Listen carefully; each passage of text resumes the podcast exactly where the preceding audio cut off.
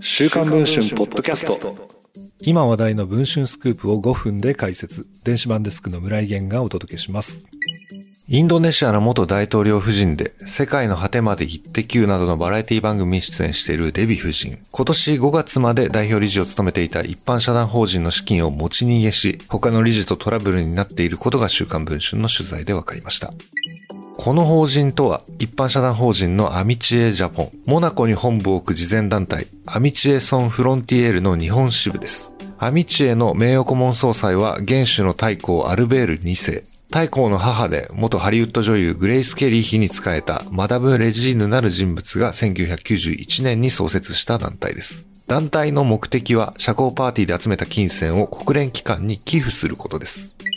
8月12日、アミチエジャポンの100人以上の会員たちに次のメールが一斉に送信されました。差出人は現代表理事らの連名です。デヴィ夫人は私たちアミチエ会員たちの不安を煽られました。控えに見に行っても、これらの一連の出来事が客観的に示すものは、アミチエを私物化なさろうとした夫人の行動です。会員の一人によると、そこには今年の春までアミチエの代表理事を務めたデヴィ夫人による経費をめぐる疑惑、それから行状の数々が書かれていたといいます。いわば、デヴィ夫人の団体の私物化を告発する内容のメールだったといいます。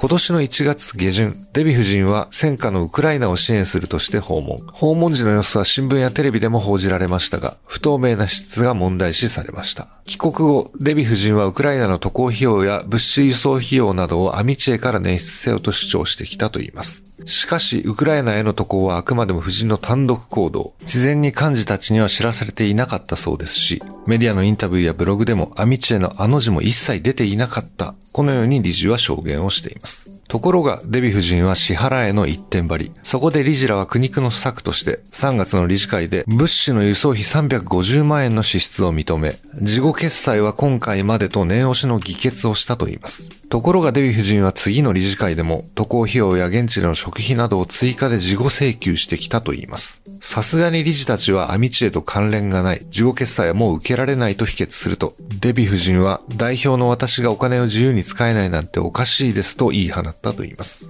結局、こうしたウクライナ関連の請求は合計で600万円に上りました。そして4月になると、デヴィ夫人はアミチエの会員に対し、個人事務所のアドレスからメールを送り始めたといいます。そのメールの内容は、理事たちへの非難に加え、アミチエと無関係な夫人の交友録や、夫人の活動の勧誘だったといいます。会員の連絡先を転用する行為は悪質。やむなく理事全員で議決をし、夫人を解任することになったといいます。しかし、1788万円の残高がある団体名義の通帳や印鑑を手放そうとせず、理事たちが返還請求をしても、デヴィ夫人は返却いたしませんと弁護士を通じて返答したといいます。果たしてこの疑惑にデヴィ夫人はどのように答えたのでしょうか？デヴィ夫人への直撃取材の様子は週刊文春の電子版に掲載をしています。この記事の続きはぜひ電子版でお読みいただければと思います。それでは本日のポッドキャストはこの辺りで。